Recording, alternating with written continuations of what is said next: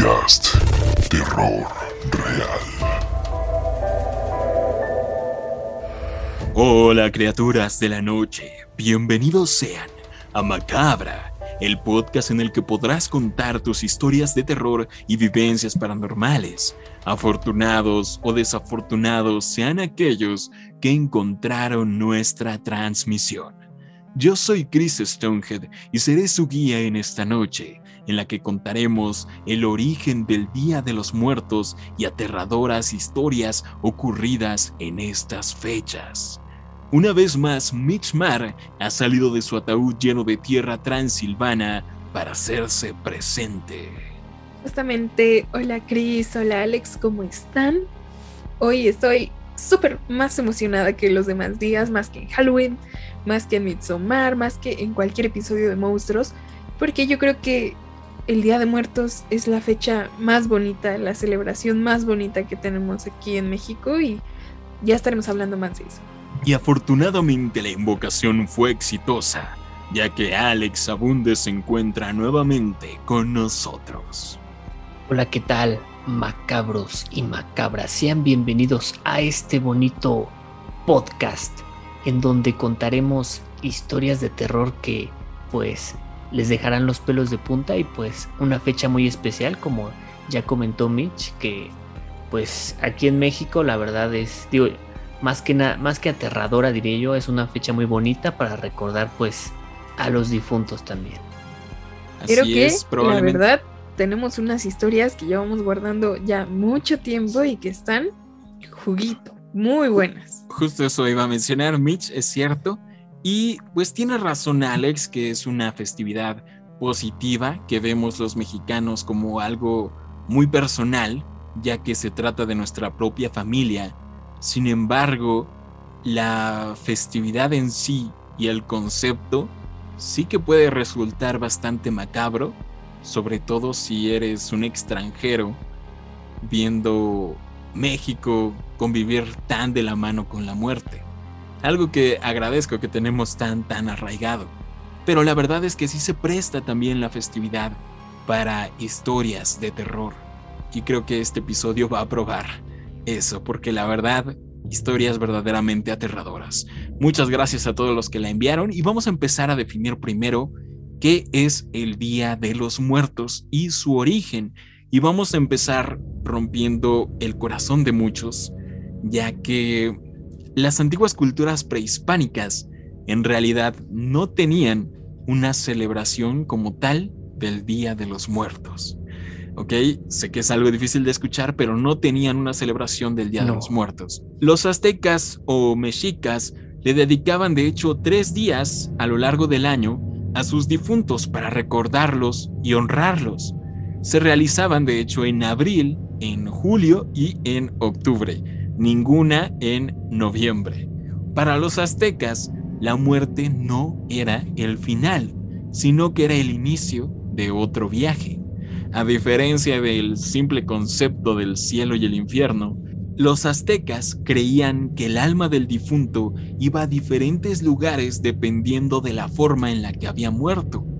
De hecho, creían en la existencia de 13 cielos o 13 moradas, cada una regida por una deidad diferente y en ocho o nueve regiones del inframundo que es conocido como el Mictlán, el reino de Mictlán Tecutl, señor de la muerte y morada final de nuestras almas. Los aztecas creían que al morir una persona, digamos que de causas naturales, le tomaría a su alma aproximadamente cuatro años en recorrer las distintas regiones del inframundo y por fin llegar al Mictlán, y así descansar en paz. Así que se les enterraba con objetos que le ayudarían a lo largo de este viaje. También cada año, en su aniversario luctuoso, se hacía un pequeño altar, nuevamente con objetos para su viaje. Bien podrían ser armas, objetos personales, comida y agua para que el espíritu recobrara la energía y luz para guiarlo en su camino. Muy, muy importante la luz. De hecho, se solía enterrar junto con ellos a sus perros Xoloescuincles para que los guiaran y los ayudaran a cruzar el río de Itzcuintlan, disculpen si lo pronuncio mal, que es la primera región del inframundo, que es un inmenso río. Y bueno, eh, eh, eso es lo que se practicaba aquí en México, en realidad las culturas prehispánicas. Sí tenían una relación muy cercana con la muerte, pero no celebraban como tal el Día de Muertos como lo conocemos. Pues resulta que en España eh, celebraban el primero de noviembre la víspera de todos los santos o el Halloween, el All Hallows Eve, y el 2 de noviembre celebraban el Día de Todos los Santos. Ya hablamos precisamente de los orígenes celtas de la celebración en el episodio anterior. Y precisamente con la conquista y el mestizaje ocurre gradualmente el sincretismo, que es la combinación de esta celebración de la víspera de todos los santos con las antiguas costumbres mexicas. Y así se va creando poco a poco lo que es hoy en día como el Día de los Muertos. Así que sí, sé que puede ser choqueante, pero el Halloween y el Día de los Muertos provienen exactamente del mismo lugar, tienen orígenes celtas, es decir, la creencia de que los difuntos vienen en esa época porque el velo que separa la vida y la muerte es más delgado en estas fechas, viene de ahí, tiene un mismo lugar. E eso no lo creían las antiguas culturas prehispánicas. No puede ser. Sí, lo sé, es algo difícil de comprender, pero ahorita les cuento.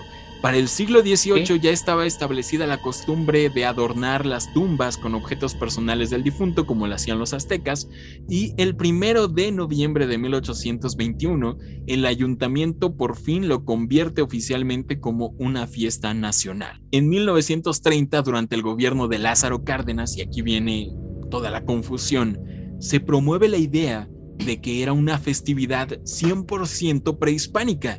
Esto porque la industria estaba creciendo y se estaba promoviendo el nacionalismo, es decir, que se estaban orgulleciendo de, su origen, por decirlo de algún modo, y querían demostrarlo al resto del mundo. Es decir, esta celebración tan bonita es 100% mexicana, es prehispánica y lo que ustedes quieran. Pero de hecho tiene el mismo, exactamente el mismo origen que el Halloween y eso es algo muy choqueante para mí. Wow. Entonces me estás diciendo que los prehispánicos no celebraban el Día de Muertos como todos lo estamos, bueno, o lo estábamos pensando. Sí, fue una mezcla. Ajá, o sea, pues tomaron un poco de las ofrendas que ellos habitualmente dejaban en estos días, ¿no?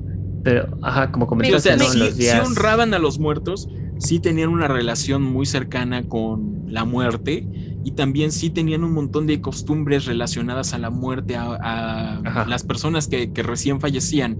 Había cosas que tenían que hacer muy específicamente.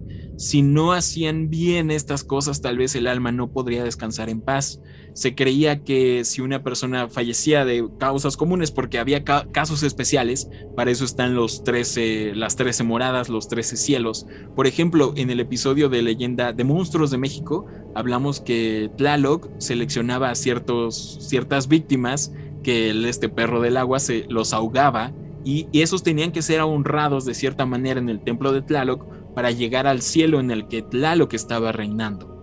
Pero digamos que si moría de causas naturales, no en batalla, no en un parto, lo que ustedes quieran, este, tenía que recorrer su espíritu eh, estas nueve u ocho, dependiendo de los códices, eh, regiones del Mictlán, del inframundo, para por fin llegar a ese descanso final. Para eso, para este viaje que creían que hacían las almas, se les dejaban todo, todo eso, alimento para su viaje, este, luz para que se iluminaran, todo este tipo de, cosas que tenían cierta importancia y de ahí se tomó lo que es la ofrenda hoy en día, se fue transformando con el paso de los años. Y pues ya se le fueron agregando más cosas, ¿no? Las flores, el copal, cempasúchil. Y, pues que todas tienen como que su significado específico. Todas tienen un significado especial dependiendo de la región del país, porque es algo muy bonito que esta celebración no está como bien definida, estipulada, sino que cada región tiene algo distinto.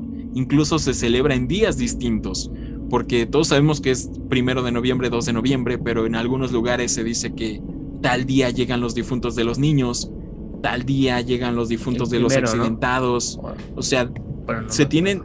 ¿Quieres que te los diga específicamente? Puedes decirlo, pero no es una costumbre oficial en todo el país sino que como pero para mí sí, así que les voy a decir. Sí, o sea, varía dependiendo de la región, de la zona, de las familias, de todo. Así como hay lugares en los que es mucho más estricto eh, esta costumbre. A ver, Mitch, ilústranos un poquito. No sé si todo mundo lo celebra de la misma manera, seguramente no, pero eh, nosotros tenemos la concepción que el altar ya debe de estar desde el día 27, porque ese día comienzan a llegar las almas de las mascotitas que se nos adelantaron, eh, ya sean perritos, gatitos, eh, lo que sea, pero que sean mascotitas. Luego el día 28 vienen los aquellos que murieron por causas de accidentes, de formas abruptas o violentas, que es el día de los muertitos accidentados. Luego el día 29 de noviembre es aquellos para los que murieron con sed o ahogados. Luego, eso viene, podría decirse que viene de lo de Tlaloc. Okay. Luego, el día 30 de noviembre son aquellos que murieron de hambre o para los olvidados. Y el día 31 de noviembre es para aquellos que están en el limbo aún debido a que no fueron bautizados. Aquí. Sí, claro, eh, a final de cuentas el Día de Muertos y se también mezcló también con la costumbre católica. Exactamente, se mezcló ahí con toda esta concepción del cielo, el purgatorio, el infierno. Y aquí es el de las ánimas, eh, pues que siguen en el limbo por no estar bautizados o por no haber nacido. Luego el 1 de noviembre llegan los niños y el 2 de noviembre vienen los muertos adultos, por así decirlo. Sí, es una costumbre viva a lo largo del país que se celebra diferente en cada lugar, dependiendo de cada familia, y hay tradiciones mucho más estrictas. Por ejemplo, hay mucha gente que cuida los niveles que tiene la ofrenda que pone, son usualmente siete niveles. Hay personas que la ponen encima de una mesa o en un buró, pero así como hay regiones del país en las que se cree que tiene que estar estrictamente en el suelo, en el piso, y contra una pared que es la que se adorna, no la mesa, sino que la pared. Eh, depende, depende, hay muchas variaciones. También hay lugares claramente que son mucho más tradicionales y es algo muy importante a diferencia del Halloween que se toma como una festividad para salir a pedir dulces, bailar hoy en día, sino que aquí en México se sigue tomando muy en serio, porque si no lo haces bien también puedes traer consecuencias a tu hogar. Muchos creen que se tiene que esperar por lo menos tres meses después de que falleció un familiar para ponerlo en la ofrenda, porque si no, estás llamando a su espíritu que todavía está en este lapso, en este viaje, y lo retrasas o incluso lo puedes invitar a quedarse en tu hogar y que no llegue a donde tiene que llegar para reposar. También incluso puedes invitar a, espíritus que no son de tu familia. Entonces hay que tener mucho cuidado con esto. Muchas personas también creen que si agarras un objeto de la ofrenda, te puede pasar algo malo, se puede manifestar un espíritu ante ti. Eso es algo muy, muy interesante. Mucha gente incluso no come aquello que ya puso en la ofrenda porque es como de, es que eso ya ya lo tocó el muerto. Ya, es del muerto, exactamente. incluso, incluso se dice de que después de que pruebas la comida de, la ofrenda, ya no tiene sabor porque ya se llevó toda su esencia. La esencia ya la devoraron. Depende, porque hay en algunos lugares que al término del Día de los Muertos se reúne la familia precisamente para comerse la ofrenda. No se desperdicia la comida. Entonces depende de muchos lugares nosotros no estamos mucho en la posición de decirle, decirles cómo se celebra porque somos, a final de cuentas, estamos en una ciudad. Y realmente hay muchas personas que hoy en día lo celebran por mera costumbre para mantener viva la tradición que les pasaron de generación en generación, pero muchas personas no creen en realidad, sino que lo hacen por pura costumbre, pero no creen genuinamente que regresan sus familiares, como hay personas que creen totalmente en eso, que es vital, es importante, gastan mucho dinero en hacer sus ofrendas en preparar comida que esté caliente, que esté, que sea preparada el mismo día que vienen a visitarnos. E, es algo realmente muy mágico, muy bonito y está genial. Pues digo, justamente que, bueno, en las ofrendas, que bueno, que muchas que yo conozco, también es, o sea, es lo típico de, de que pones la foto de, de, la persona que, bueno, o sea, tu difunto, y pones lo que se, pues lo que le gustaba, ¿no? Comida, bebida, de todo eso. Pero sí también tenía entendido yo eso, lo de, lo de que una vez, bueno, o sea, pasado, pasados estos días, si tú comías esa, la comida de la ofrenda, pues ya no tenía sabor. Es lo que yo. Y, y, algo también que, que, vale la pena comentar es de que yo creo que cuando éramos niños también no entendíamos mucho la situación de por qué, para qué se deja esa comida y por qué después no me la puedo comer o por qué se dejan tantos dulces y ya, pues, ya tan buena. Eso Ajá, o sea, no, no tiene sentido, pero conforme creces como mexicano, vaya, eh, comienzas a entenderlo porque tristemente pierdes familiares y tú mismo vas empezando a, sentir esa magia de, de, todo lo que conlleva esta celebración. Exactamente, Mitch. También una figura central que se ha vuelto ícono a nivel mundial es la figura de la Catrina. Mitch, nos puedes contar, tienes por ahí una Catrina atrás en tu set que los macabros que no nos ven en YouTube es una Catrina de cerámica muy linda. ¿Puedes contarnos qué significa la Catrina?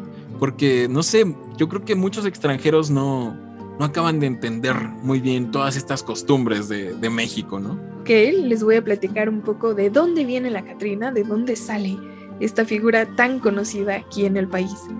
Y pues algo que tal vez no muchos saben es que la Catrina nació recientemente, por así decirlo, en el año de 1912 por el gran grabador y caricaturista mexicano José Guadalupe Posada, que era un señorón, quien en una ilustración titulada Calavera Garbancera usaba, vaya, él en todos sus trabajos el, el humor negro y la figura de la muerte era recurrente en prácticamente todo su trabajo. Casi todo su trabajo son calaveras y justamente esta calavera de la calavera garbancera era una burla a todas las empleadas domésticas que pretendían lucir como doncellas de la clase alta después de la revolución, usando un gran sombrero estilo europeo, pero con moños como los de las empleadas domésticas, para plasmar esa idea que él tenía.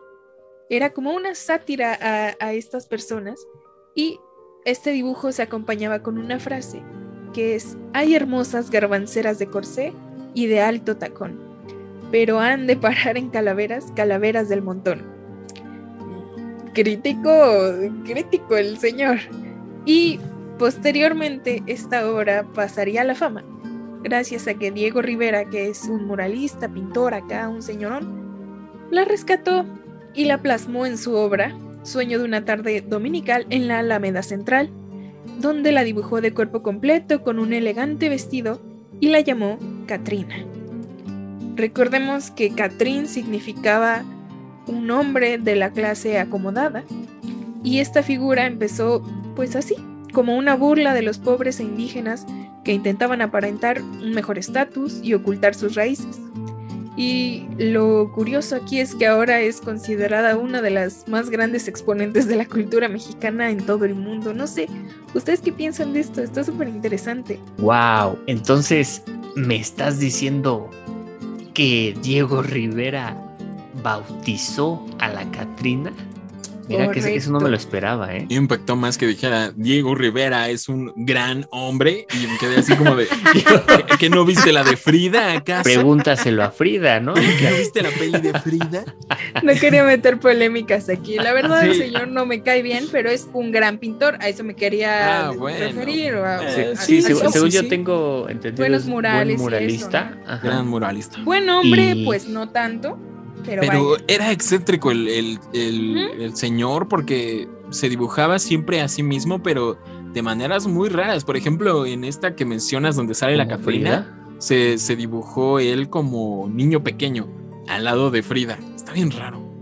¿De Frida? Sí, sí, ahí dibujó a la Catrina, dibujó a Frida, dibujó a Posada Ajá. y se dibujó a él mismo como niño. what the fuck. Pero bueno.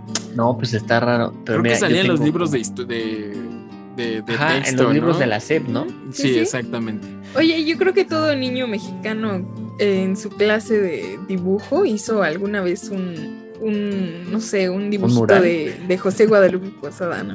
E- Es cool porque creo que, o sea, el, el mensaje es un poco negativo.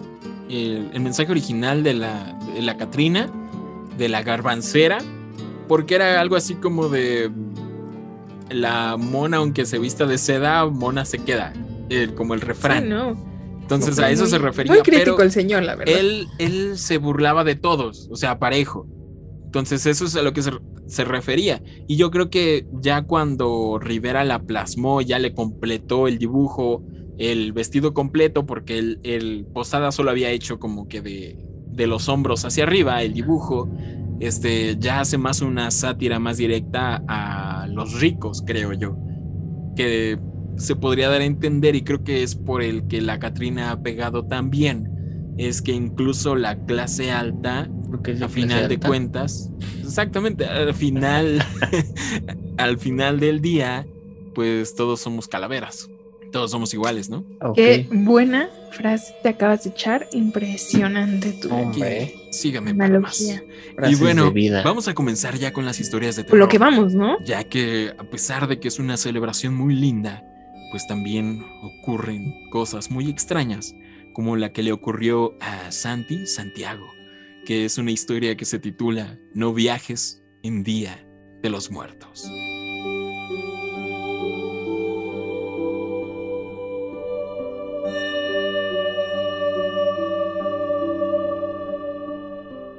Hola macabra, soy Santi les escribo porque hace unos 4 o 5 años a mi pareja Mitch y a mí nos ocurrió algo increíble en Día de los Muertos. A Mitch se le ocurrió pasar el Día de Muertos fuera de la casa de sus padres, así que nos organizamos para ir de viaje a Pachuca.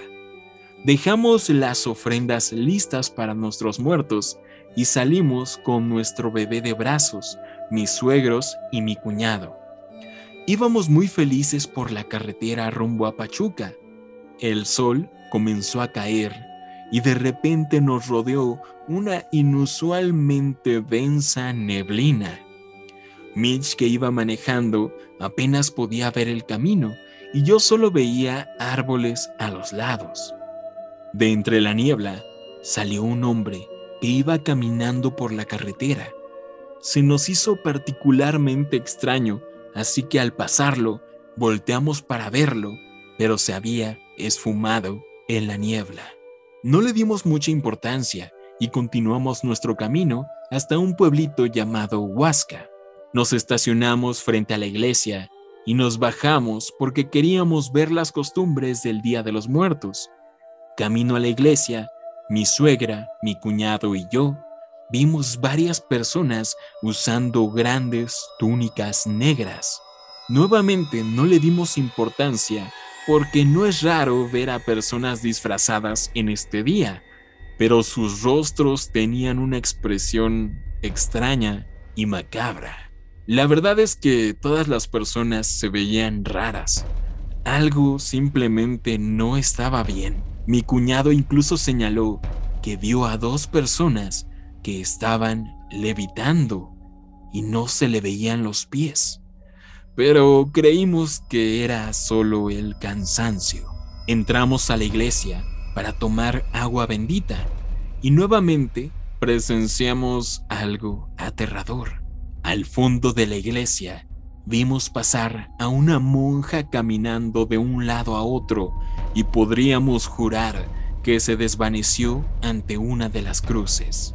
Realmente creímos que era por el sueño y la falta de comida, así que regresamos al auto y viajamos unos 5 kilómetros hasta unas cabañas para hospedarnos. Al llegar, dos señoras se acercaron al auto a preguntarnos datos para el registro, pero me pareció inusual su interés en mi bebé.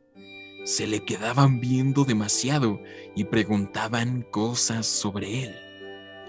La cabaña estaba muy oscura incluso con las luces encendidas, y estábamos muy cansados, así que solo comimos algo y fuimos a acostarnos. En nuestra habitación dormí junto a la ventana, Mitch en la otra orilla y nuestro bebé en medio de la cama. Pasaron varias horas cuando Mitch me despierta aterrada. Miré mi reloj y eran las 3.30 de la madrugada. Le pregunté qué había pasado y me dijo, Santiago, hay un brazo descarnado abrazándote que está intentando alcanzar a nuestro hijo. Me paré en chinga a alentar a los demás. Prendimos las luces y comenzaron a ponerle agua bendita al niño. Ya no dormí esa noche para cuidar a mi familia. Yo solo estaba esperando el amanecer para salir corriendo y a primera hora salimos de la casa.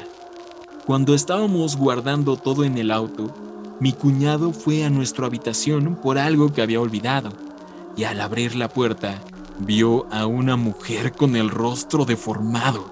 Cerró la puerta de golpe y no nos contó nada hasta más tarde. Durante todo el camino de regreso, nadie dijo nada ni tocó el tema. Al llegar por fin a casa, nos llevamos otra sorpresa, ya que descubrimos que nuestras ofrendas estaban tiradas, como si alguien hubiera lanzado todos los objetos al suelo. Y bueno, desde ese día ya nos salimos de viaje en Día de los Muertos. Está, está interesante, la verdad la historia es, no sé, es, bueno, más que nada aterradora, ¿no? Porque... Está genial. Está genial. imagínate lo del brazo, no. Uh, yo, la verdad me hubiera aguantado ahí, yo me hubiera ido. En la noche, claro. Sí, no. Como en una típica película de terror. Primero, mencionar que este sitio Huasca, que es Huasca de Ocampo, cerca de Pachuca, eh, es un lugar que también está medio envuelto en cosas mágicas, al igual que Mineral del Chico, del que ya hemos hablado en episodios anteriores. Incluso ahí está el Museo del Duende, vaya.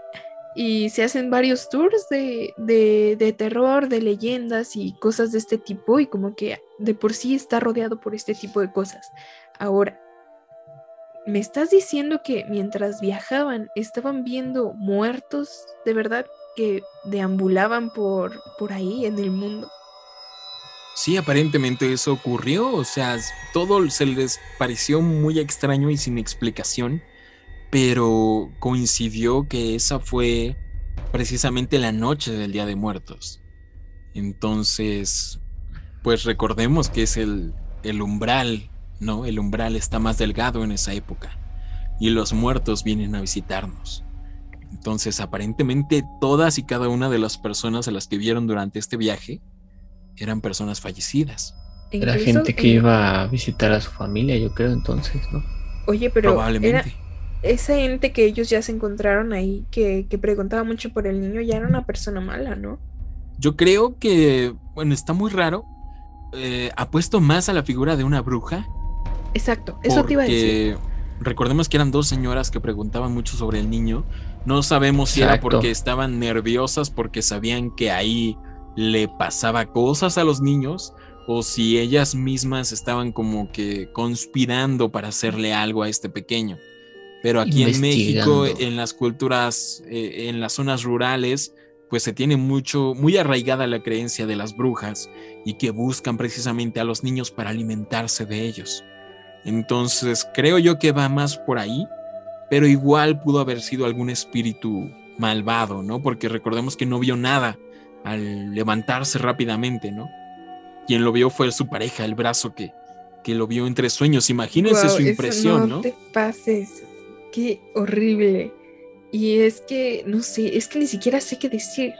Yo también lo atribuiría a, a, las brujas porque es, como te digo, es zona boscosa donde ya sabemos, ya nos han contado historias de ahí mismo donde ven cosas entre las montañas, entre la sierra, y, no sé, pero yo creo que por esta fecha tan especial, yo creería más que es una entidad o algo así que, que, trataba como de poseer al niño o, o, algo, algo así. Sí, recordemos que al igual que en múltiples películas, han sucedido muchos casos de espíritus que intentan poseer o entrar en, sobre todo en recién nacidos que no han sido bautizados aún, porque es más fácil, digamos, que ocupar su lugar, de volver a vivir a través de ellos. Es algo muy cool. Alex, ¿qué opinas? Yo, en mi opinión, creo que hubiera visto las banderas rojas, porque hubo muchas y las ignoraron por completo, debo admitir. No, es que eso de las banderas rojas es más reciente, entonces yo creo que no tienen como que la idea todavía. Bueno, pero, siempre han existido. Sí, sí, claro, pero no, este, yo la verdad que estoy impactado con la historia, digo, no sé, digo, en su, en su lugar no sé qué hubiera hecho, pero imagínate qué miedo. Digo, ellos igual como que le atribuyeron mucho a, no, pues es el cansancio, es el hambre y todo eso, ¿no? Pero tantas personas, Alex, que vieron lo mismo. Sí, exacto. Yo creo que desde ahí debieron haber pensado, oye, pues estoy cansado, pero tú también lo estás viendo, ¿no? O sea. Yo creo que es de lo mismo de que nadie espera vivir algo increíble o algo inusual. No estás consciente hasta que ya está frente a ti. Y creo que eso pasa mucho en las películas de terror. Recordemos que uno como espectador está todo el tiempo diciendo, no entres ahí, no vayas ahí, Porque sabes no abras esa puerta? Porque estás consciente del contexto y todo. Pero este, este es un contexto real, ¿no? Donde claro, simplemente van viajando, un viajecito familiar, Día de Muertos, ven gente ahí. ¿Qué cuando, lo vives personalmente puede que no veas el panorama completo en un inicio, hasta que después unes los cielos. Está muy genial la historia, muchas gracias por enviarla. Alex, tienes otra historia preparada para, para esta noche. Pero qué mejor momento antes de que Alex nos cuente su maravillosa historia para invitar a todos los macabros a que nos envíen sus historias de terror y vivencias paranormales, ya sean suyas, de sus tíos, de sus abuelitos, de sus primos, cualquier cosa que nos quieran contar, ¿a dónde nos pueden escribir? Pues simplemente nos pueden mandar un correo a nuestro correo macabra.podcast@gmail.com o a nuestras redes sociales, ya sea Instagram o Facebook, que es Macabra Podcast. Y vámonos con tu historia, Alex.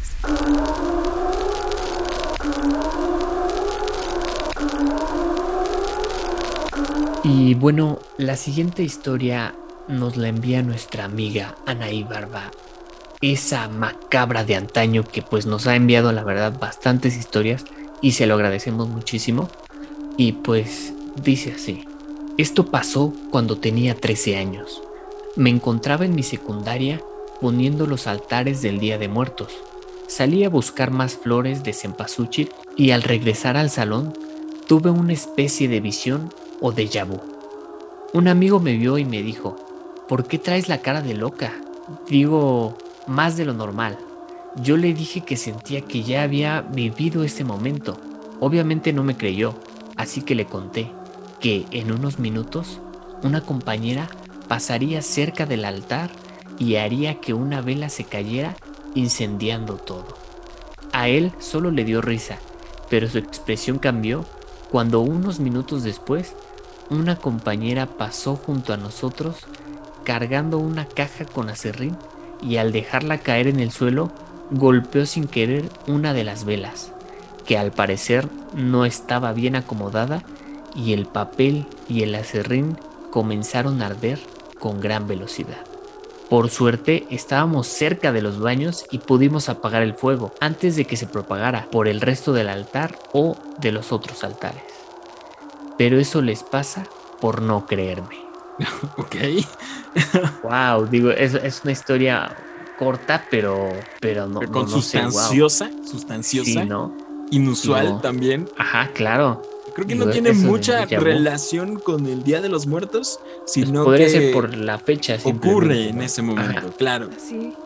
Tuvo una premonición. Una premonición, exactamente. Eso, eso del déjà vu, la verdad, me siento que es. Bueno, está interesante. No sé si a ustedes les haya pasado.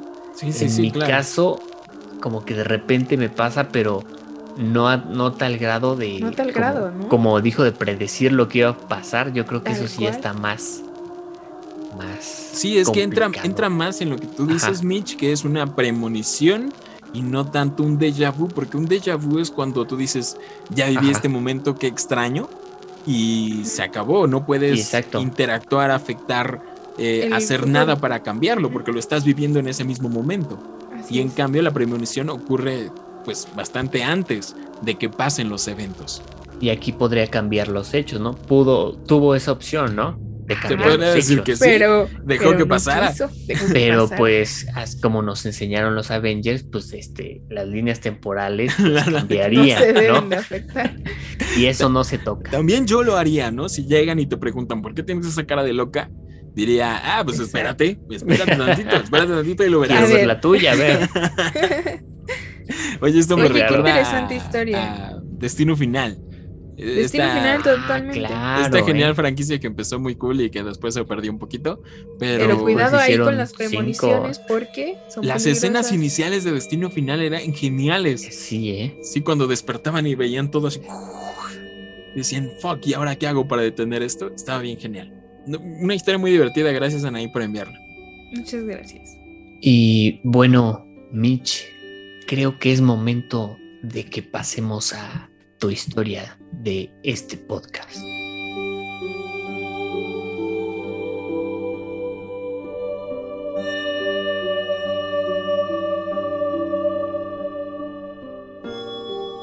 Así es, y se viene una muy buena historia que justamente eh, nos la contó, nos la relató Alejandro, quien es un buen amigo de mi papá, de nuestro padre, de Cris y mío, quien vivió esto cuando era un niño en el pueblo de Mineral del Chico en Hidalgo, un antiguo pueblo minero del que ya hablamos en episodios anteriores y que ya es un centro paranormal constante en este podcast. Este mágico pueblo tiene una arquitectura tradicional holandesa y está rodeado por bosques que parecen salidos de un cuento de hadas. Es un lugar genuinamente hermoso que está entre las montañas y que es rico en leyendas sobre diminutos seres, fantasmas y brujas. Alejandro estaba acostumbrado a salir a pedir dulces en su casa en el Estado de México, donde pues el primero de noviembre muchísimos niños salen a pedir calaverita. Pero en esa ocasión le tocó estar en su casa de Mineral del Chico y tenía dudas sobre si las personas del pueblo pedían dulces o, iba a ser el único en salir en, en esa noche. Justamente ya era muy noche, pero su tía se ofreció acompañarlo a pedir calaverita. Su casa está en la cima de una empinada colina y tenía que recorrer un largo camino empedrado hasta el pueblo. Vale la pena señalar que el escaso alumbrado público no lograba iluminar el sendero rodeado de bosque. Es un lugar muy, muy, muy oscuro. Y casi al salir de su casa, al dar la vuelta, vio una delgada mujer con un vestido negro, a la que no se le veía el rostro ya que estaba cubierta con un velo negro. Estaba parada en la orilla del camino en compañía de un niño pequeño que la sujetaba de la mano. Simplemente estaban parados en la oscuridad. Alejandro creyó simplemente que eran otras personas que habían salido tarde al igual que él a pedir dulces, aunque su actitud lo inquietaba. Pero pronto él y su tía notaron que esas dos figuras estaban flotando, ya que no tenían pies. Siguieron avanzando por el sendero nerviosamente y muy asustados, y tras alejarse lo suficiente se armaron de valor y voltearon hacia atrás. Pero las dos figuras habían desaparecido. Regresaron a casa inmediatamente, completamente pálidos y sin dulces. ¿Qué opinan de esta super historia? Pues yo creo que principalmente es triste por la parte de los dulces, porque pues no se consiguió. Pero digo, wow. eh, encontrar, encontrarte con, con eso, ¿no? Se dice la mujer, el niño, van flotando, se quedan ahí. Este, justamente otra vez, ¿no? Que es este Día de Muertos. Pues digo, impresionante. Y, y luego digo, qué valor, la verdad, el salir en esas condiciones, bueno, las condiciones en las que tienen que dices que es la noche es muy oscura, es, no sé, o Sí, sea, tiene algo diferente. Yo creo que cualquiera que haya ido a Mineral del Chico, no, no justamente al pueblo, sino a las zonas aledañas para, para que tú camines hacia el pueblo, de verdad tienes que recorrer eh, pues calles empinadas, empedradas, muy bonitas, pero que de noche sí están muy oscuras, muy muy oscuras y están completamente rodeadas de bosque, de repente ves una que otra cabañita o una iglesia, pero en sí hombre. es toda una experiencia estar en ese lugar. Sí, nosotros ya, ya fuimos de visita ahí precisamente a esta casa y sin duda es un lugar muy mágico, muy místico, eh, rodeado de un montón de, de leyendas, precisamente este lugar en el que ve a esa persona también está relacionada con otras cositas que han pasado que ya les iremos contando, macabros y macabras, pero que está muy, muy interesante. Y yo creo que se dice fácil, eh, vi una persona que no tenía pies, pero yo creo que verlo, vivirlo, tiene que ser una experiencia increíblemente aterradora. Y creo que es una característica principal de, de los espíritus, de los fantasmas, sobre todo en esta región de, México, ¿no? Hay muchas descripciones que precisamente cuentan lo mismo. Incluso en la historia anterior, ¿no? Lo mencionaban de que habían visto personas que, aparentemente flotaban porque no se le veían los Oye, pero piensa en la cercanía que tiene Huasca con Mineral Chico. O sea, realmente está pues, relativamente cercano. Y, y creo que en general es una zona muy mágica donde no dudo que en Día de Muertos, cuando el velo es muy frágil, haya espíritus rondando. Claro, y no solo espíritus, recordemos que también es Noche de Brujas. Pero está muy cool, eh, está muy cool todo esto. Em, me deja pensando realmente en que, no sé, usualmente nosotros vemos como una tradición positiva el, el recibir a nuestros familiares difuntos en nuestros hogares y, e invitarlos a comer, por lo menos una noche al año, pero poniéndonos en, en esta situación de alguien que se encuentra un espíritu que, que ni conoce, que no espera, tiene que ser sin duda aterrador. Sí, claro, y digo, igual yo creo que también, o sea, eso, esto de poner la ofrenda también podría ser como una forma de protección para pues para los espíritus que en, en esos momentos tal vez si lleguen espíritus que pues tú, ni, ni en cuenta y pues para que no te... Y, recordemos que existe un día donde vienen espíritus olvidados a, a visitarnos también. Entonces, no solo viene la gente de tu familia, sino que también te visitan otros cuantos, vaya. Claro, incluso miembros de tu familia se han olvidado, inevitablemente, ¿no? Tal vez recordemos bisabuelos, pero difícilmente recordarás a los padres de tus bisabuelos o incluso incluso más para atrás, ¿no? Entonces hay miembros de tu familia que tarde o temprano o tal vez por diversas circunstancias se han olvidado, ni siquiera los conoces, no tuviste una foto mucho menos y pues que como familia, ya como bien explica Hollywood y Pixar y Disney en la película Coco, favorita de todos. Justamente pues, lo quiero comentar. Tenemos como obligación de, no olvidar a, nuestra familia. Alex. De digamos, recuérdame. Exactamente. Lo plasmaron muy bien, debo admitirlo. Pues, digamos que desaparecen, ¿no? En, este caso, en lo que nos plasman en la película, pues desaparecen. Pero digo, uno nunca sabe, ¿no? ¿Qué tal y se van a otro lado, a otra casa?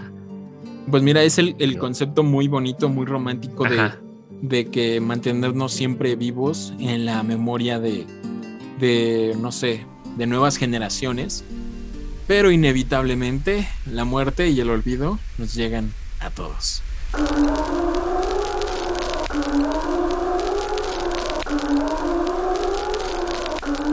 Y bueno, esta última historia nos la envió nuestra amiga Valeria por medio de Instagram, que le agradecemos mucho que nos haya enviado su historia. Y empieza así. Hola macabra, les quería mandar mi historia paranormal.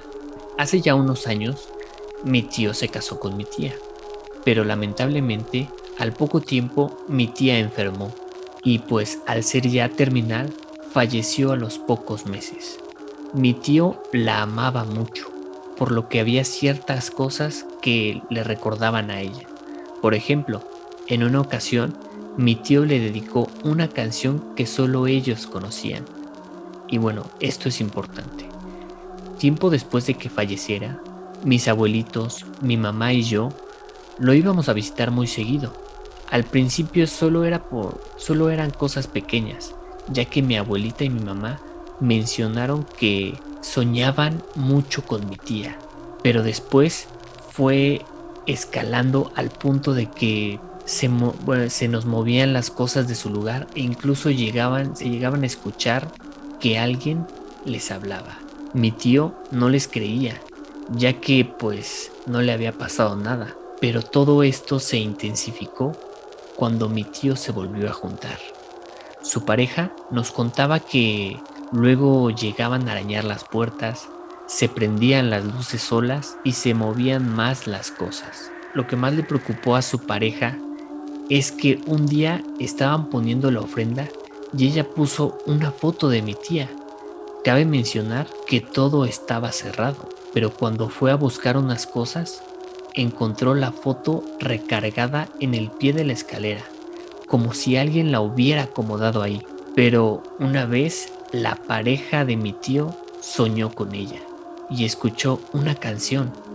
Entonces, a la mañana siguiente le contó a mi tío lo sucedido y al no creerle, le cantó la canción que había escuchado en su sueño. Mi tío realmente se sorprendió, ya que era la misma canción que le había dedicado a mi tía y de la cual nadie más sabía. Lo más fuerte que, que pasó y que justamente me pasó a mí, ya que antes nos quedábamos a dormir cuando íbamos a ver a mi tío, esa vez mi mamá y yo nos dormimos en el cuarto de mi tío.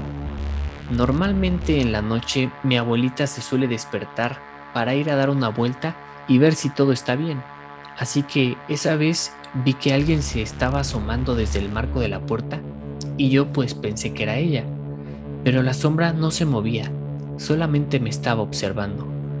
Mi mamá ya estaba dormida, así que bajito pregunté que si era mi abuela, pero no contestaron. Pregunté que quién era y tampoco contestaron. Pensaba que era mi imaginación, pero vi que la sombra se movió, así que al no saber yo me tapé con las cobijas, lo cual era lo más valiente que podía ser yo a mis ocho años, ya que pues anteriormente había visto en la casa de mis abuelos sombras que me veían desde el marco de la puerta de mi recámara y yo normalmente hacía eso, pero esta vez sentí que la presencia estaba más cerca, así que me armé de valor y me descubrí un poco para ver, y esta vez la sombra estaba a un lado de mí viéndome. No alcanzaba a ver su rostro, pero sentía la mirada. Me quedé en tipo shock, ya que no podía gritar, así que cerré los ojos y pues para mí fueron como cinco minutos, pero al volver a abrirlos ya era de mañana. Le conté a mi mamá y a mi abuelita y me dijeron que en una ocasión estaban acomodando unas cosas y mi mamá vio que alguien se asomó por la puerta. Ella, pensando que era mi abuelita, le gritó para saber qué es lo que quería, pero ella se encontraba en el segundo piso y no había forma de que se asomara y fuera al segundo piso tan rápido. Así y muchas cosas más pasaron. Incluso una ocasión abrieron las llaves del gas a todo lo que da y nadie había ido a la cocina, por lo que decidimos ya no dormir en la casa de mi tío. Esta fue mi historia. Adoro sus videos y un saludo. Muchas Eh, gracias por enviarnos su historia, primero que nada. Y. Y gracias por adorar nuestros videos. Qué buen gusto ¡Wow! tienes. Wow, qué, qué buena historia. Gracias eh, por qué- el saludo. Qué buena historia. No cabe duda que está interesante.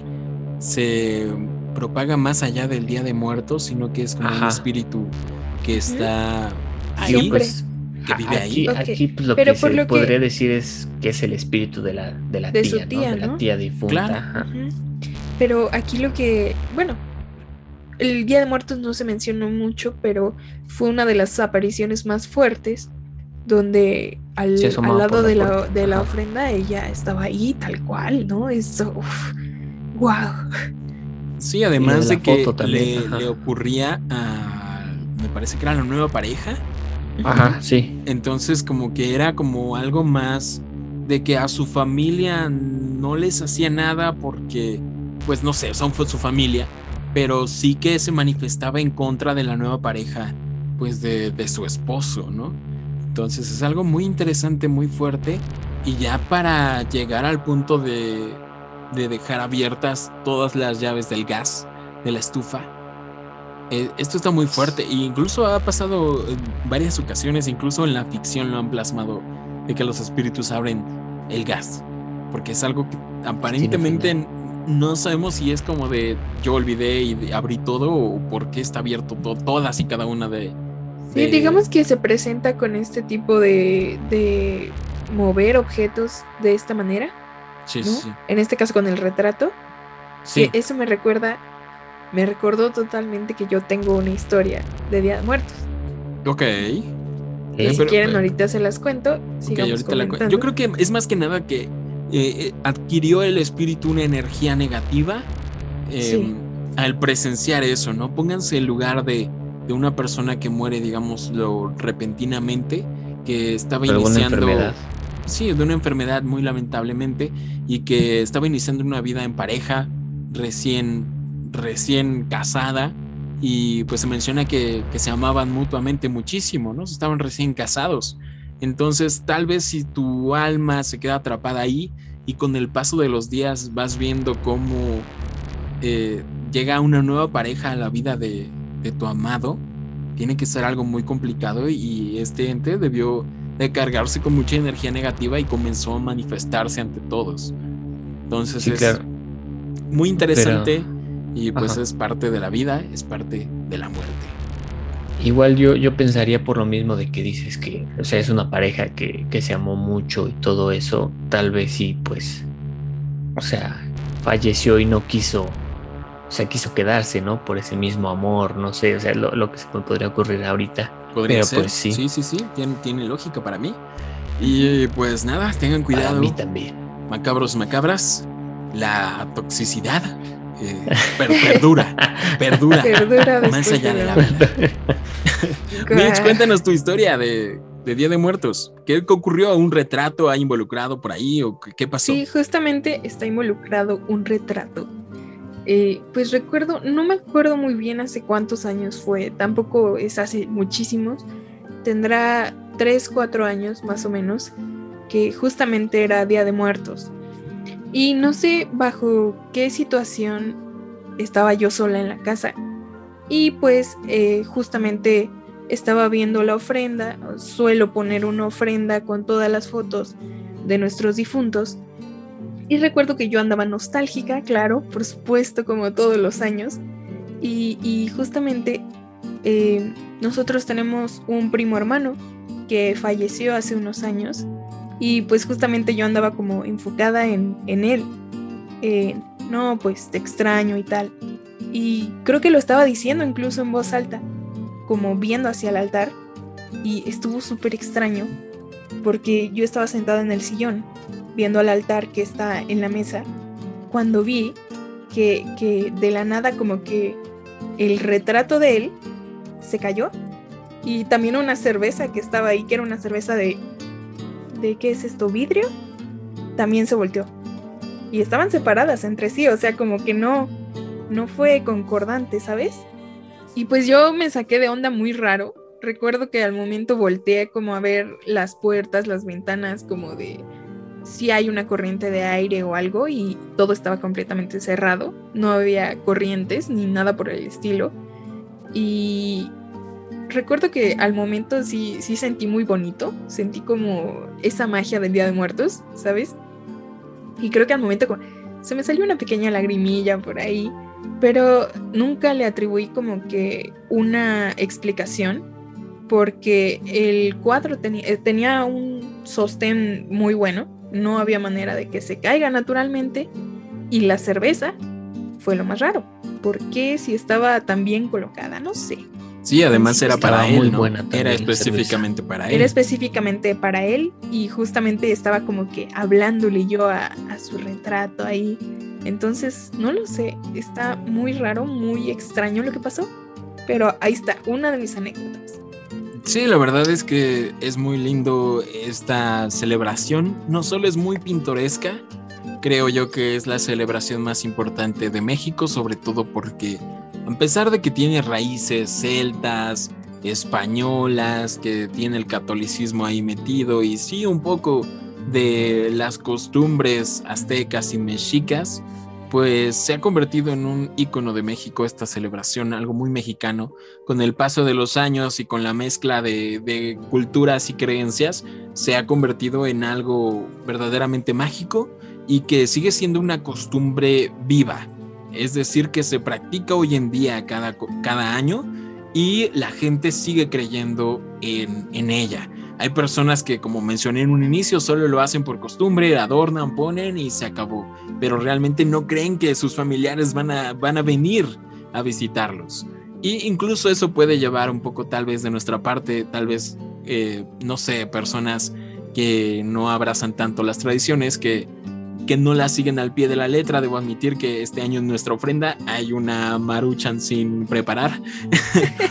Pero eh, prometemos que para el otro año ya vamos a poner, no sé, una ollita de pozole o algo así, no lo sé. Que, porque en teoría tiene que ser comida para que la puedan comer al momento.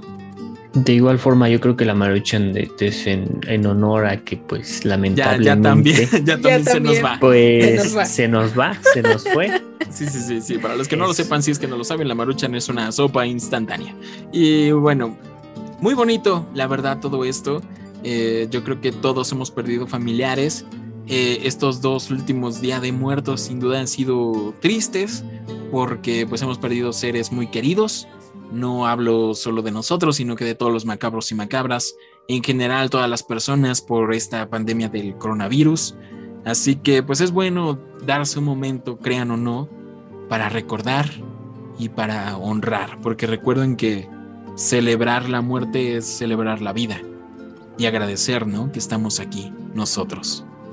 Y es algo muy lindo y creo que lo plasma muy bien la película de Coco, a pesar de que es una película estadounidense dirigida por un estadounidense y escrita por un estadounidense. Em, pues. Toda por un e interpretada por, por, por, gente estadounidense con descendencia mexicana. Pero no sé, o sea, lo plasma muy bien. Realmente creo que ese es el punto más acertado de la película, de que la esencia de todo, de toda la celebración, no solo es la muerte, sino que es la familia. Así es. Y pues creo que es lo, más bonito y lo que va a mantener viva esta celebración por muchos, muchos años. Así y, que, el mensaje principal y más importante es siempre que todos aquellos que se van viven dentro de las personas que siguen aquí, en sus memorias, en sus recuerdos y qué mejor fecha. Exactamente. Y bueno, yo creo que tenemos tiempo. Les quiero contar una historia que me contó mi abuelita mi abuelita Chelo, que la contaba cada, cada día de los muertos y de hecho hace poquito me la contó otra vez. Porque me gusta mucho escucharla, descubrí que es una leyenda oral eh, que se pasa de generación en generación, me parece que se origina en Oaxaca la leyenda y claramente tiene muchas variaciones, así que si la escuchan y dicen, ah, se me hace conocida pero no terminaba así, es porque hay muchas variaciones de la historia. Cuenta que en un pueblito gente muy humilde, muy pobre, eh, estaba un hombre con su mujer y su mujer le decía a este campesino, ya va a ser Día de Muertos, dame un poco de dinero para que compre comida y pongamos la ofrenda para tus papás que, que hace poco fallecieron. Y bueno, este, este hombre simplemente no creía en eso, además no, no quería gastar dinero que se iba a desperdiciar porque como mencionamos muchas veces esta comida no se puede consumir después del Día de los Muertos. Así que dice, ten, ponle nada más unos ocotes, ponle unos ocotes y se acabó. Ya me voy a trabajar, a mí no me estés diciendo esas cosas. Para los que no lo sepan, unos ocotes son como dos plantitas que sirven para encender más que nada, eh, pues no sé, encender los fuegos también tiene cierto simbolismo en la ofrenda, pero bueno, eh, más que nada, no le pusieron veladoras, no le pusieron comida más que esos socotes, prendidos, claro que sí, iluminando. Y bueno, fue más que nada por intención de la esposa. El hombre se va a trabajar al campo, a la sierra, y se queda dormido por el cansancio. Cuando despierta, ya era de noche y no había nadie. A lo lejos alcanzó a escuchar ruido, murmullos tal vez. Se acercó intrigado y comenzó a ver luces, comenzó a escuchar música, comenzó a escuchar carcajadas, gente hablando, gente festejando realmente. Y de repente, de entre el bosque, ve llegar una multitud, un tumulto, un desfile de personas muy alegres y empieza poco a poco a reconocerlas. Jorge, ¿cómo has estado? Hace mucho que no te veo. Que cuídate, te ves muy bien. Y así fue, oh señora Mica, hace mucho que no la veía. Cuídese, de verdad que qué gusto verla. Fueron pasando y realmente le, se quedó maravillado con, con el festejo que tenía en la fiesta. Música, todos iban sosteniendo velas, incluso muchos, muchos veladoras, comida, ollas de pozole, de frijoles, arroz, un montón de cosas, muy, muy bonito. Al final fue avanzando la procesión hasta el pueblo. Creyó que era alguna especie de fiesta, ¿no? Estarán celebrando. Y al final ve que vienen dos figuras un poco encorvadas, a lo lejos, apenas visibles, que tienen una pequeña luz cada uno sosteniendo. Entonces, pues le pareció extraño, ¿no? ¿Por qué no iban con el, con el demás grupo? ¿Por qué no? ¿Por qué iban solos en la oscuridad? Se acercó a ellos y para su sorpresa eran sus padres. Papá, mamá, ¿qué hacen aquí? ¿Por qué están en la oscuridad? ¿Por qué no van con los demás? ¿Por qué apenas si se van alumbrando qué es lo que tienen ahí? Hijo mío, pues solamente nos pusiste un par de ocotes, así que pues vamos aquí alumbrándonos el camino con esto. No, pues esto sin duda fue un shock muy grande para esta persona. No, papá, mamá, discúlpenme, perdónenme. Yo no sabía, yo no sabía que ustedes necesitaban esto. Discúlpenme. Y entonces eh, pues no sé, con esperanzas de, de poder ayudarlos, salió corriendo hacia el pueblo, hasta su hogar. Mujer, pon aunque sea arroz, pon una olla de arroz, prepara algo, pon velas, pon para mis papás una ofrenda. Pero bueno, a final de cuentas, el Día de los Muertos ya había terminado para cuando regresó a su casa. Así que, pues sus padres tuvieron que quedarse con esos ocotes ya será para el próximo año que les puso una gran, gran ofrenda con comidas, con, mucha luz de las velas y empezó a creer en esta festividad.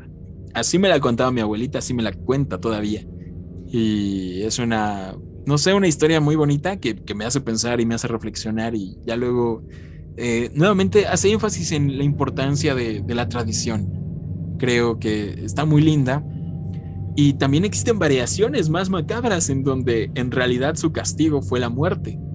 y, incluso pues ya no regresó, sino que él le decía a su esposa, pon esto, pon esto, pero era realmente para, para su propio funeral porque pues él ya nunca despertó después de quedarse dormido. Depende de quién la cuente, pero así me la contaban a mí. Una historia muy linda, que es una leyenda típica, digamos así. Qué bonita historia. La verdad está muy bonita la historia. La importancia de las tradiciones, de poner velitas en la ofrenda. Sí, sí, sí. todo. Y las tradiciones, no es necesario, o sea, no, no nos decepcionemos de que no tenga orígenes prehispánicos o tan antiguos, o de que la Catrina haya sido una burla no, no, no, tampoco nos estresemos porque el desfile del Día de Muertos que se hace en Ciudad de México fue una tradición adquirida por la película de James Bond de hace unos años. Eh, realmente sigamos celebrando. Sé que, no sé, eh, como les dije, el origen mismo de, de este día viene de los celtas. Entonces, que no sea de aquí no signifique que, que no se haya arraigado y que sea, no sé, la creencia viva de todo un pueblo.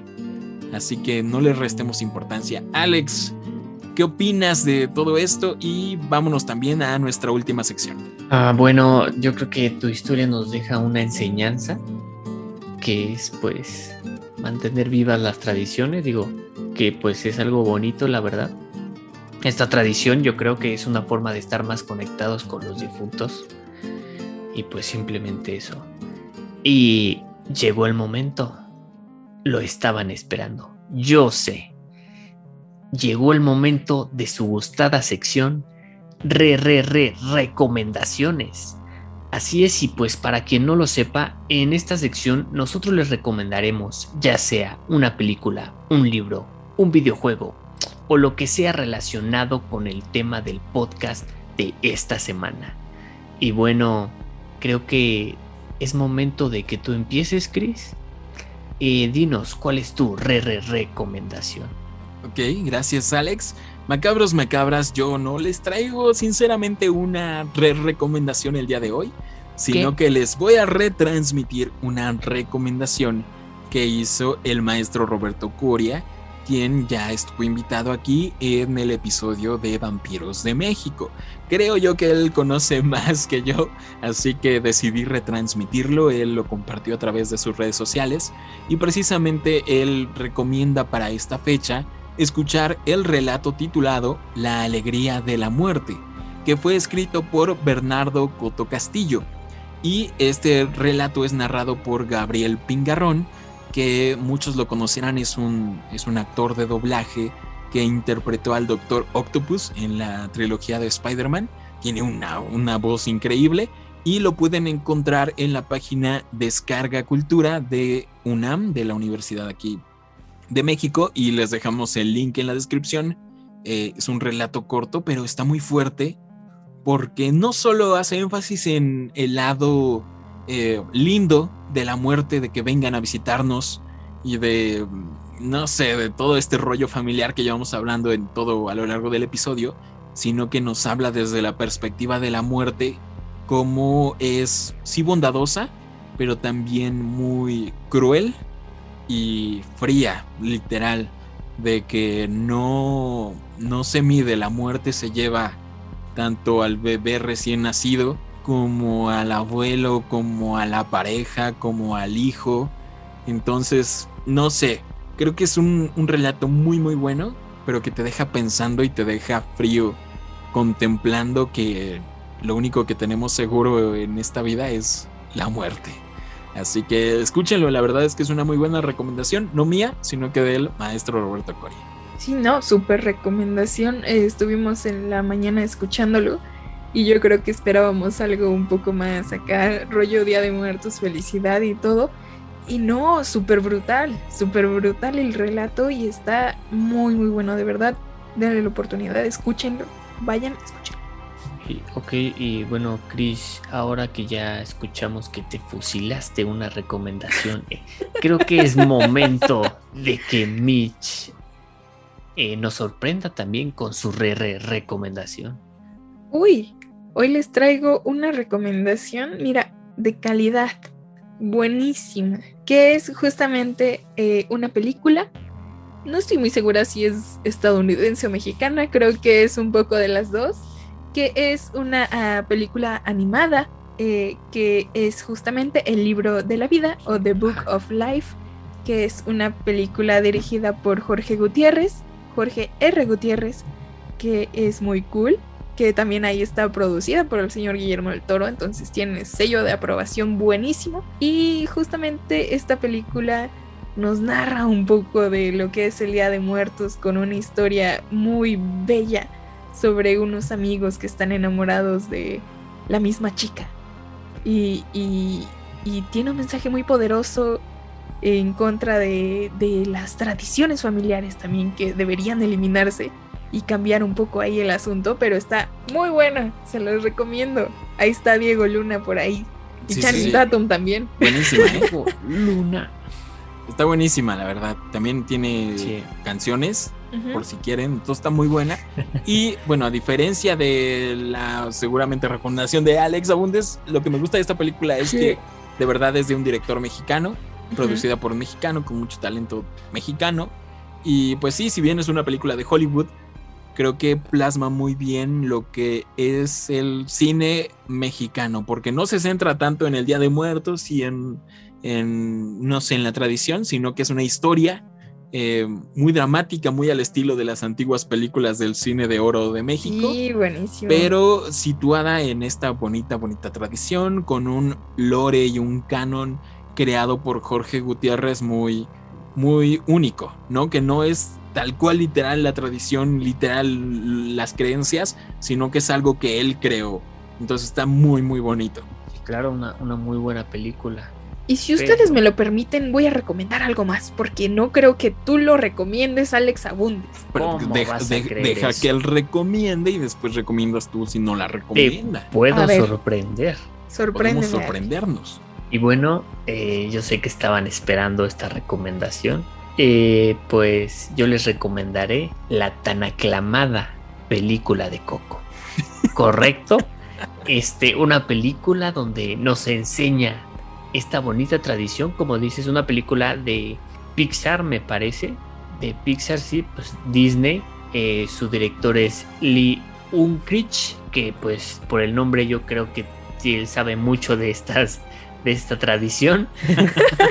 pero, pero bueno, digo, es una película, la, verdad, muy bonita, muy, muy estilo Disney Pixar, que donde plasma el bonito, bonito México, como lo plasman ahí, el pueblo, y pues al niño mexicano con una guitarra. Así es, como no, donde canta la bonita canción Recuérdame, donde nos enseña que, pues, los, las personas fallecidas siempre vivirán, siempre que uno los recuerde. Porque si no pasa eso, vemos que pues lamentablemente desaparecen. Simplemente desaparecen. Simplemente desaparecen. Ay, la verdad, o sea, honestamente, a pesar de que ha sufrido mucho, no sé, por parte de, de los mexicanos, el Ajá. que sea una película dirigida por un, un, estadounidense, producida por un estudio estadounidense, y en este caso de un monopolio tan grande como Disney y Pixar, pues no sé, lo vimos mal de cierta manera porque sentíamos que nos estaba este, apropiándose de nuestra festividad, pero como, ciertamente el resultado final es maravilloso, o sea, realmente es Precioso. maravilloso, tanto en México como en to todas partes del mundo aplaudieron esta película por lo bien lograda que está. Y yo creo que sirvió muchísimo para darle a conocer al mundo la verdad, cómo es el Día de Muertos en realidad, porque se acerca muchísimo a lo que es el Día de Muertos y tiene detalles muy, muy buenos, muy lindos, que, que yo creo que el señor hizo su tarea muy bien. Claro, recordemos que todo el equipo de Pixar estuvo pues varios meses aquí en México estudiando las tradiciones, recorriendo pueblos, entonces la verdad es que lo hicieron muy muy bien y creo yo que a mamá Coco. Diría, Sí, sí, ¿eh? totalmente, yo creo que diría que Coco plasma mucho mejor el Día de los Muertos Sí, que el propio di- el libro de la vida. sí. Pero creo que yo que es creo que es porque va una Uh. es una película intencionada para hacer eso, para Sí. plasmar la tradición. En cambio, el O libro de la vida es una película de drama, de acción, de, de comedia que ocurre en esa festividad, porque Sí. para no sé, un mexicano en el caso de Jorge Gutiérrez es algo de lo más normal y que tiene ya bien arraigado en su estilo, ¿no? Lo que es el, el Día de los Muertos. O sea, estás diciendo que Guillermo del Toro no sabe lo que es Día de Muertos. Yo creo que Guillermo del Toro sabe muy bien lo que es el Día de Muertos. Pero bueno, y también sabe muy bien lo que es México, porque hace mucho que no dirige en México, porque tuvo problemas con eh, la violencia de aquí del país. Pero bueno, eso no tenía Yo, yo por pensé qué que problemas con, mencionarse. con que todos querían ser becados por él. Ah, también, también, claramente. Guillermo, si escuchas esto, No, eh, no estás interesado Tenemos en una beca. Necesitamos una beca. Ya que andas por, Por ahí favor. como soltando amor y olor a hot cakes por todos lados, te queremos mucho, Memo. Eh, no sé, qué bonita, la verdad es que qué bonita película. A mí lo que me sorprende es, puede que no sea tal cual la, la tradición que practicamos, pero no sé, y pónganse en la situación de, de China. ¿Cómo explicas todas sus tradiciones y costumbres que ellos tienen eh, sobre sus ancestros y todas sus prácticas eh, al resto del mundo? ¿Cómo se los explicas? ¿Cómo los la haces película entender? de Mulan. Exacto, Mulan lo plasma bastante bien. Entonces creo yo que es un proceso normal de, del arte, ¿no? De lo que pasó con Coco. Y explicó muy bien la esencia de la tradición al resto del mundo, ¿no? Los mexicanos ya sabemos, no necesitamos saber. Obvio. está muy Por cool. favor. Sí, no, hasta ponían ahí a la abuelita ahí con la mandarina y todo, o sea, ch, detalles. La verdad es que lo hacen muy, muy bien. Y lo hacen para que te llegue al corazón y llores, Y llores, que te duele, pues claro. que te duele. Les recuérdame. Porque si hay si una no, película con la que no tienen es que llorar, es esa. Pero bueno, yo supongo que ya casi todos los macabros y macabras la vieron. Sí. Seamos honestos. Fue un hitazo. Sí, y ya, Sí, recomiéndala tú, Chris. Recomienda lo que voy a recomendar. No, yo no, adelante, por favor. Yo no, yo ya recomendé. Ok, pero me ayudas ¿Seguro? a explicar un poco, porque porque tú eres bueno explicando. No, pero no vengo preparado. A ver, yo te ayudo a explicar. ¡Ay! Vayamos. Pues justamente yo creo que una recomendación que no puede faltar y que ignoré porque creí que alguno de ustedes dos la iba a recomendar es la película de Macario, que es una película muy, muy, muy mexicana que es de los años 60, que eh, fue dirigida justamente por el señor Roberto Gabaldón. Es una película muy, muy conocida aquí en México porque la protagoniza el señor Ignacio López Tarso. Ahí sí se relata muy bien lo que es el Día de Muertos. Simplemente en las primeras escenas vemos eh, un pueblo eh, que viene siendo el protagonista, Macario, que tiene una familia humilde, vaya, con varios hijos a los que realmente él no puede mantener de la manera a la que él le gustaría.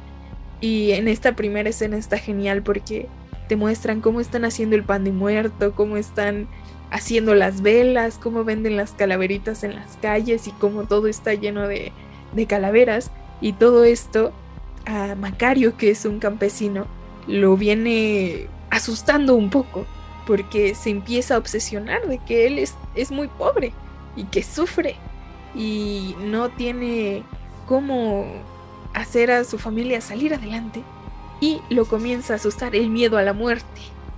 Entonces, está muy cool porque por ahí este medio se quiere comer un guajolote solo. y no, se le literal, eso pasa. Si quiere comer un guajolote solo. Sí, es no le quiere quiero- dar a su familia, se quiere comer un guajolote por alguna vez en su vida él solo. Ajá, no quiero spoilear, pero él se quiere comer un Ay, guajolote. spoiler, un una película de, de los 60, ¿no? No quiero spoiler. Se quiere, se quiere comer un guajolote solo por primera vez en su vida, quiere disfrutarlo él, él solo, ese guajolote que él se ganó, y se le aparecen unos espíritus, vaya. Macario es un. Es probablemente la mejor película que se ha hecho en México. La mejor película mexicana. No, lo sé. Muchos estudiosos del cine lo consideran así. Ciertamente es una obra de arte en cuestión actuaciones, en cuestión fotografía. Es muy hermosa visualmente. Y yo creo que fue una de las primeras películas, no lo sé realmente, que situó su historia en el Día de los Muertos. Y creo que esto sí impulsó el éxito que tuvo porque nuevamente es la tradición más importante para todos los mexicanos. Entonces fue una película que sí o sí tenían que ver en su momento y se volvió muy muy popular. E incluso en otros países pues les llamaba mucho la atención. Nuevamente lo mismo que pasó con Coco, de, de cómo, cómo estaba arraigada esta costumbre en el pueblo mexicano. Algo curioso, y es que ya estoy eh, adentrado en, en decir que nada es mexicano, es que es una adaptación de una novela escrita por el novelista alemán Otto Wittreiben, eh, que, es realmente una fábula que está inspirada en los cuentos de los hermanos Grimm. Por eso toda esta película como que parece un cuento de hadas, una fábula, y al final te deja una moraleja. Y lo que hicieron que destacara es que la adaptaron perfectamente a la situación económica que vivía y que se vive en México. Entonces al mostrar toda la pobreza y el demostrar que está cansado de vivir en, en esa situación tan deplorable del país, de que muy humilde, de que se esfuerza, se esfuerza y nunca va a lograr avanzar. Y se encuentra con tres personajes, Mitch, que son aparentemente Dios, el, diablo, y la muerte. la muerte.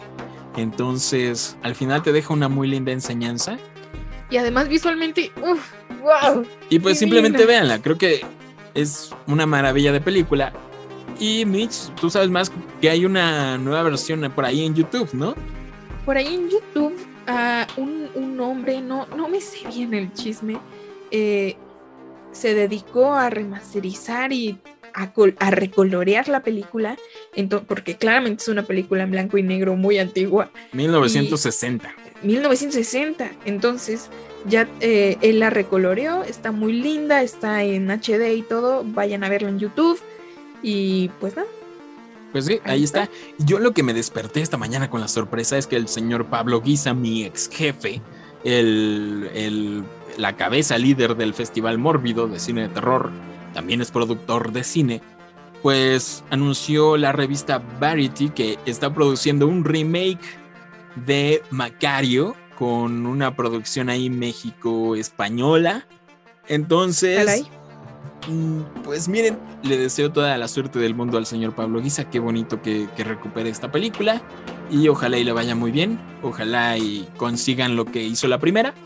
Pero yo personalmente creo que es una película de esas que difícilmente se tiene que tocar, honestamente, pero no sé, igual y le mandamos joyita, un mensajito y que nos venga a platicar un poquito sobre eso, pero esa fue la noticia de hoy. Muy bien. Entonces, pues qué, qué sí. padre. Órale. No sabía, qué interesante. Ojalá sí. le vaya muy bien y lo logre hacer muy bien para dar a conocer a nuevas personas, ¿no? Esta historia ah, tan cool que es Macario. Sí, no, no, no, no, qué bonito. Y bueno, macabros y macabras, cuéntenos ustedes en la caja de comentarios o a través de nuestras redes sociales eh, cómo celebran, cómo festejan, qué tradición tienen sobre el Día de los Muertos. Sabemos, nuevamente repetimos, de que hemos perdido muchas personas muy importantes en los últimos años. Incluso si ha fallecido hace muchos, muchos años, sabemos que sigue presente y en esta época, pues no sé, siempre es bonito, pero a la vez es difícil, es complicado hablar de esto, recordar, recordar, pero pues es la esencia misma de la celebración. Así que espero que hayan tenido un bonito Día de los Muertos. Y pues no sé, recuerden que siempre vendrá un, un nuevo año para festejar esta celebración. Ya sea poniendo la ofrenda, poniendo la ofrenda o, o visitando a tu familiar para, para comer. Tú también, pues, digamos, pues, nadie tiene seguro llegar al otro año, ¿no? Pero pues no sé. Tal, oye. Recuerden que disfruten la vida, porque hoy, hoy en día vívela, vibra alto. Viaja. Viaja. Viaja. Mi recomendación de hoy es viaja. Porque no sabes si el próximo año el de la ofrenda eres tú. Mejor no lo pude haber dicho, Alex. Cristian siempre también. Ay, no recuerden que nuestras redes sociales son macabra.podcast en Instagram, estamos en Twitter, en Facebook, en, en TikTok. También ya estamos subiendo por ahí contenido, vayan a checarlo, síganos en todos lados, pueden enviarnos sus historias por ahí o al correo macabra.podcast.gmail.com. También pueden escucharnos en Spotify o a través de otras plataformas como Google Podcast, Apple Podcast y Fluture, que siempre se nos olvida decir. Alex, abundes tus redes sociales. A mí me encuentran en Instagram como Abundes Alex y en Twitter como Alex Abundes. ¿No puedes cantarnos un pedacito de Recuérdame, Alex Abundes? Eh, lo haría, pero tengo la voz igualita a la de Miguel y pues ya ah, sabes que los derechos, derechos, copyright, copyright anda. En este anda caso sí todo. te creo.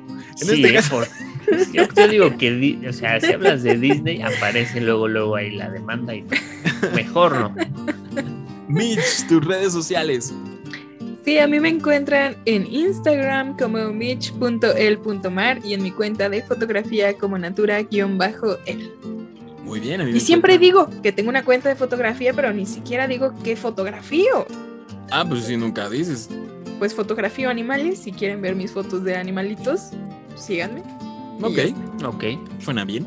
Tal vez tendrías que hacer más énfasis en fotografía de animalitos y creo que te Ajá. llegarían más seguidores. Fotografía sí. silvestre. Muchas gracias, macabros y macabras, por acompañarnos en otro ¿Tus, episodio. ¿Tus redes sociales, Chris? Mis redes sociales son Chris Stonehead en todos lados, ya saben, Instagram, Twitter y no sé por dónde me encuentren. Muchas gracias por estar aquí con nosotros. Este fue nuestro especial de Día de Muertos, un poco tardío. Muchas gracias por sus historias. Igual si tienen historias que les han ocurrido en Día de Muertos, de todos modos, mándenlas y ya veremos si las contamos hasta el otro año o bien les dedicamos un episodio ya pronto. Porque tenemos ahí historias, pero siempre se necesitan más. Así que eh, ya saben, las esperamos, son bienvenidas. Aquí se cierra el culto macabro de esta noche. Nosotros somos Macabra. Nos vemos y nos escuchamos la próxima.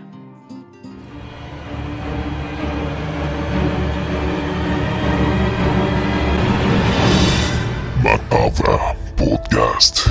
Terror real.